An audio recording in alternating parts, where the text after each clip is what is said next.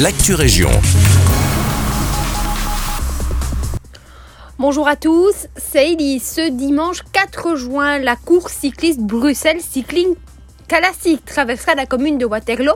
Des embarras de circulation sont à prévoir, mais il ne devrait durer que quelques minutes. Le départ de la Brussels Cycling Classique sera donné à 10h15 depuis le parc du Cinquantenaire à Bruxelles. L'arrivée est prévue aux alentours de 15h30 près de l'Atonium. Entre-temps, les coureurs auront parcouru près de 200 km. Ils viendront de Lannes, ils traverseront Waterloo par les chaussées de Louvain puis de Nivelles en direction de Braine-l'Alleud. Ils sont attendus dans la commune aux alentours de 11h15.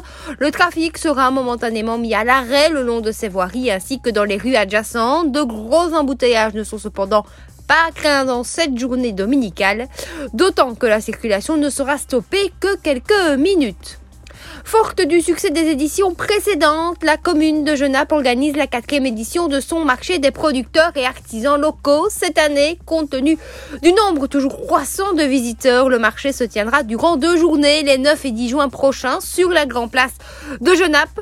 Les 24 producteurs et artisans locaux seront présents et vous donnent rendez-vous pour vous faire découvrir ou redécouvrir leurs produits. Vous, vous pourrez les découvrir le 9 euh, juin de 16h à 22h et le 10 juin de 10 à 16h. Euh, et puis un rappel bien utile en cette saison pour protéger nos hérissons, pas de robots tondeuses la nuit. Le hérisson, habitué de nos jardins et allié bien connu de notre potager, doit faire face à bien des dangers, en plus des pesticides et du trafic routier. Il doit désormais affronter les robots tondeuses, actifs entre la fin de journée et l'aube. De nombreux hérissons sont victimes d'accidents avec des robots tondeuses programmés pour tondre la nuit.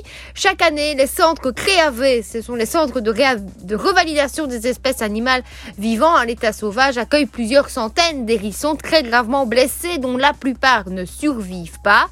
Il est donc urgent d'agir pour limiter cette véritable hécatombe.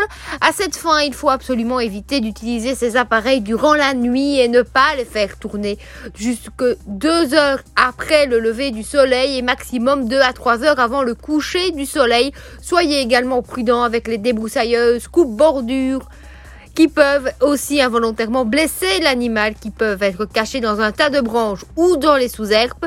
Si malheureusement vous découvrez un animal blessé, n'hésitez jamais à contacter le centre CRAV le plus proche de chez vous.